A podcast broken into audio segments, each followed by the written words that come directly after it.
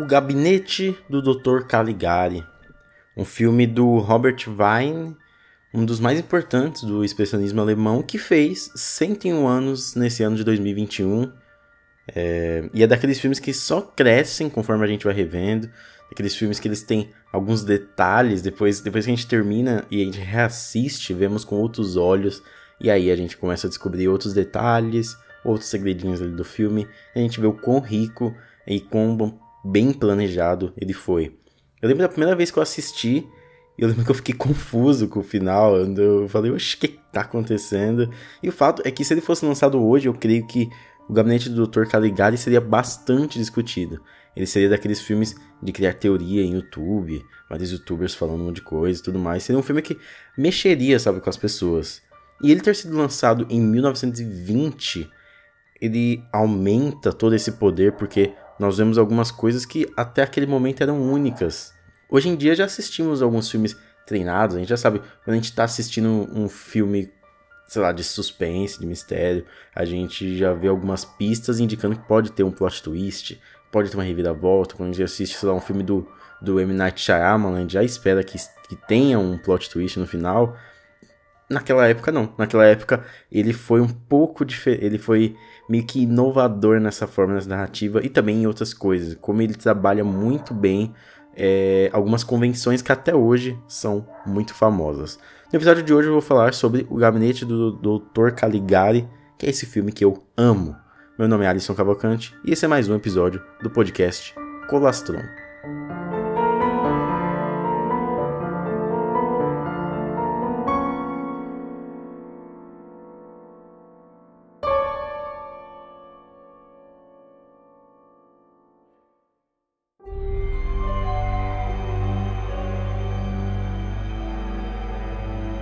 Mas antes de tudo, eu queria fazer uma indicação para vocês. É, eu reassisti esse filme é, com a edição do Dr. Caligari da, da Obras Primas do Cinema. Que eles pegaram de uma master que remasterizaram o filme em 4K. Eu assisti em 1080p, parece que ele foi gravado semana passada. Tá incrível a imagem. Vem com um livrinho dentro, vem com bastante extras. Quem gosta, eu recomendo, né? Quem gosta de mídia física aí, quem gosta de comprar aí Blu-rayzinhos, eu acho muito legal a edição de 100 anos, lançada ano passado. Agora, eu, eu, eu, lembro, eu não sei se eu comprei no preço que tá agora, mas eu lembro que eu comprei, acho que foi na pré-venda, não lembro se estava mais barato, mas comprei com outros produtos e fiz algumas parcelas. E quando você assiste algum filme antigo, algum filme de algum fez parte de algum movimento muito importante, nunca podemos deixar de levar em consideração o contexto histórico dele, para tentar entender também como que o filme chegou aonde ele chegou, sabe? A, a, e naquela época a Alemanha passava por essa por essa esse período turbulento, né, na República de Weimar. Eu não sei pronunciar corretamente esse nome, mas foi pós Primeira Guerra Mundial e quando a Alemanha teve que assinar o Tratado de Versalhes foi uma coisa meio triste para eles, foi uma coisa que deixou eles lá com a moral lá embaixo. A sociedade alemã naquela época era uma sociedade que ela sofria o pós-guerra e ainda com uma certa vergonha dos outros países europeus. E aí, depois dessa Primeira Guerra Mundial, que eles estavam passando por essa, toda essa vergonha, também estava acontecendo o quê? O início de um período de um pensamento mais ditatorial mesmo, né? Uma coisa mais autoritarista. O autoritarismo vinha crescendo muito na Alemanha. E um crítico chamado Siegfried Krakauer, ele até fala que o gabinete do Dr. Caligari previu, né? É como se fosse um prelúdio para Hitler.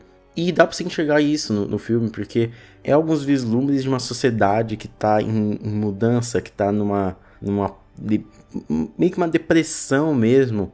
E sem muita perspectiva de, de, de, de, algo feliz, de algo bom.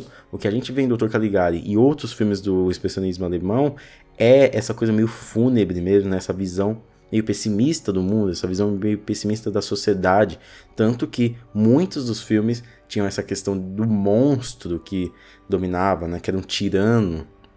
Tanto o Dr. Caligari, tanto Nosferatu, tanto aquele Der Golem.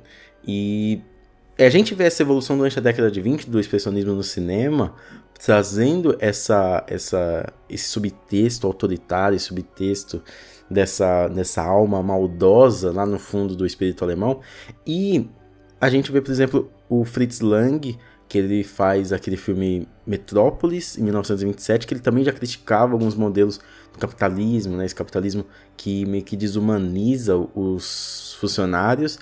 E em 1931 nós temos o M, o Vampiro de Düsseldorf, que tem ali esse autoritarismo bem mais presente, né? Tem algumas cenas que aparece a polícia no M e a polícia tá marchando, né? Tá, tá em fileiras, essa coisa autoritária. A polícia é tão perigosa quanto a máfia, quanto o crime organizado. E a gente vê esse, esse, durante toda a década de 20 do expressionismo alemão, quando a gente assiste os filmes, essa questão dos monstros, desse imaginário meio cruel do mundo. E o Gabinete do Dr. Caligari, eu acho que ele foi o primeiro grande filme de terror. Eu não acho que ele. Eu acho que ele não foi o primeiro filme de terror, se eu não me engano, teve alguns curtas antes mas ele foi o primeiro grande filme de terror. É, a publicidade dele, na época, trazia aquela coisa do você deve se tornar Caligari. E as pessoas olhavam e falavam: o que, que é isso, se tornar Caligari? Por que, que eu devo me tornar Caligari? E todas ficaram ansiosas e depois o filme fe é, fez uma bilheteria, teve muita gente assistindo e foi muito elogiado, não só na Alemanha, mas também em Hollywood, porque nessa época pós-guerra, a Alemanha ela queria ter uma produção em massa como é, Hollywood tinha. Hollywood ali na década de 10, na década de 20 já estava se consolidando, né? E aí a Alemanha buscava essa coisa, tanto que os filmes alemães do, do expressionismo faziam também muito sucesso nos Estados Unidos. Mas vamos para o gabinete do Dr. Caligari.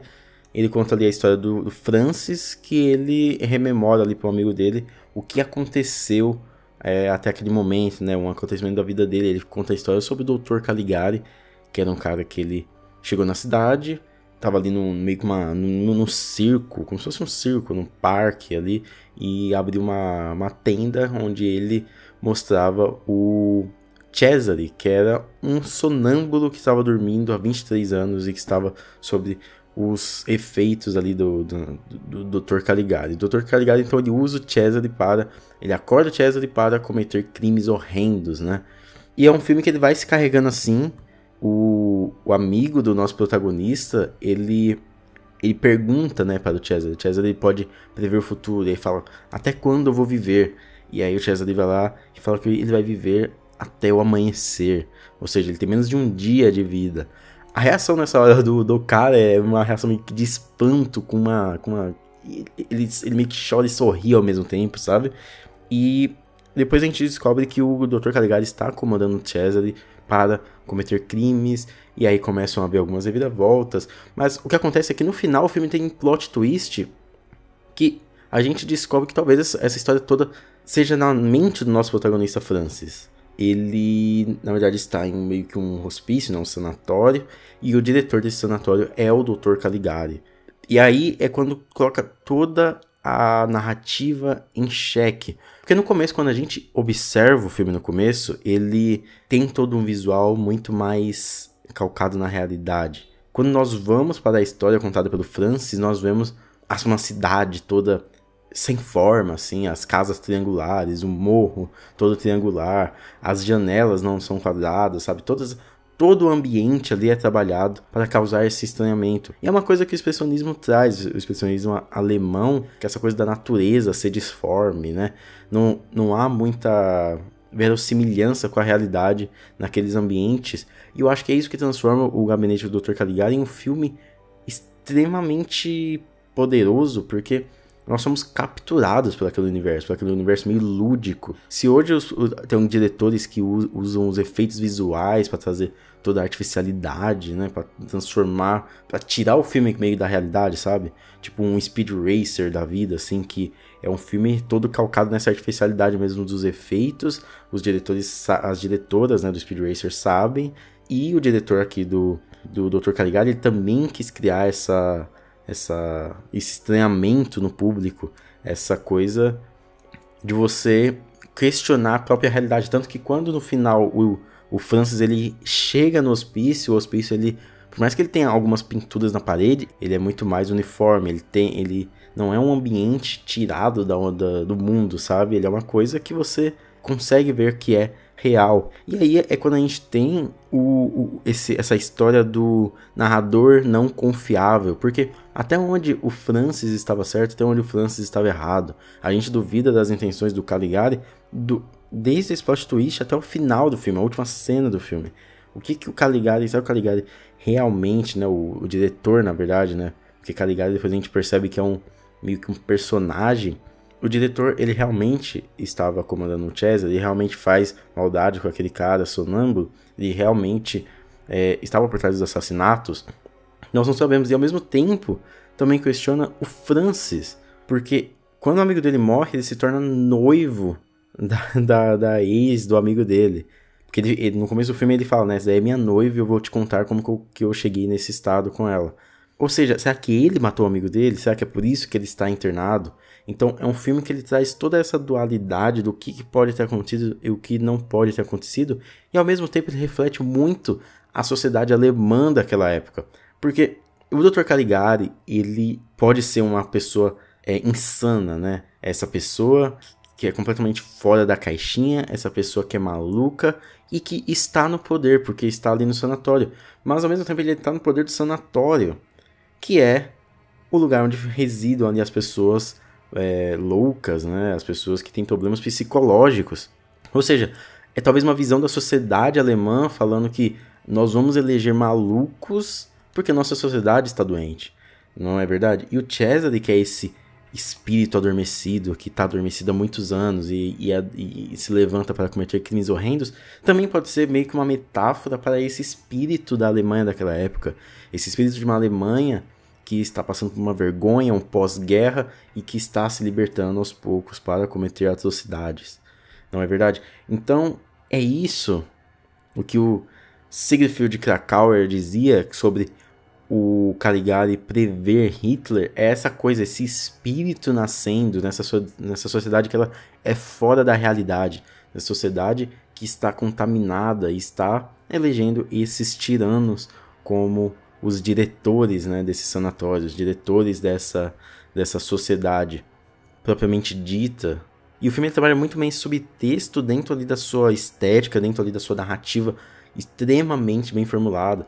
É um filme que ele é muito bem montado. É um filme que ele traz ali no, nos seus cenários toda essa essa coisa mais lúdica, e ele nos catapulta mesmo para dentro, ele é hipnotizante e impactante. As atuações, inclusive, são espetaculares, o do Friedrich Ferrer, que é o protagonista, é boa, mas quem se destaca mesmo é o Werner Kraub, que faz o, o Dr. Caligari, e o Conrad Veidt, que faz o Cesare. O Conrad Veidt, ele tem um olhar, ele tem um, um, estilo de movimentação de corpo. Tem uma hora que ele vai matar uma mulher ele se apaixona pela mulher, como se fosse mitos é, ganhando vida, né? A Bela e a Fera. E, e, quando ela vê que ele vai matar ela e ele desiste, ele dá um grito assim, que ele abre a boca e, e, e, é uma coisa aterrorizante mesmo, sabe? Ele consegue se tornar essa, essa figura bem assustadora. Assim como o Werner Kraub, como o Dr. Caligari, que ele tem olhares, ele tem expressões que é, aumentam esse poder destrutivo do vilão. Então, é um filme que ele pode ter diversas visões sobre aquela sociedade da época, ele pode ter diversas maneiras de você encarar o filme dentro da história dele, o que pode ser real, o que, que não é, o qual a intenção de cada personagem, o que cada personagem significa ali, mas ao mesmo tempo também é um filme que ele encanta mesmo se você não prestar atenção nisso, né? O Gabinete do Dr. Caligari é um filme que impressiona até hoje. Ele é um grande expoente do especialismo alemão e esse longa ele perdura ali com a sua poderosa mise-en-scène e como os planos eram todos compostos, que transforma aquele universo em algo ao mesmo tempo fantasioso e repleto de horror. É um filme apaixonante, complexo em sua forma e seu conteúdo e certamente daqueles que marcam a história do cinema para sempre. Nós estaremos lembrando dele aí no seu aniversário de 200 anos também. 101 anos do clássico nesse ano e ainda continua tão belo quanto impactante.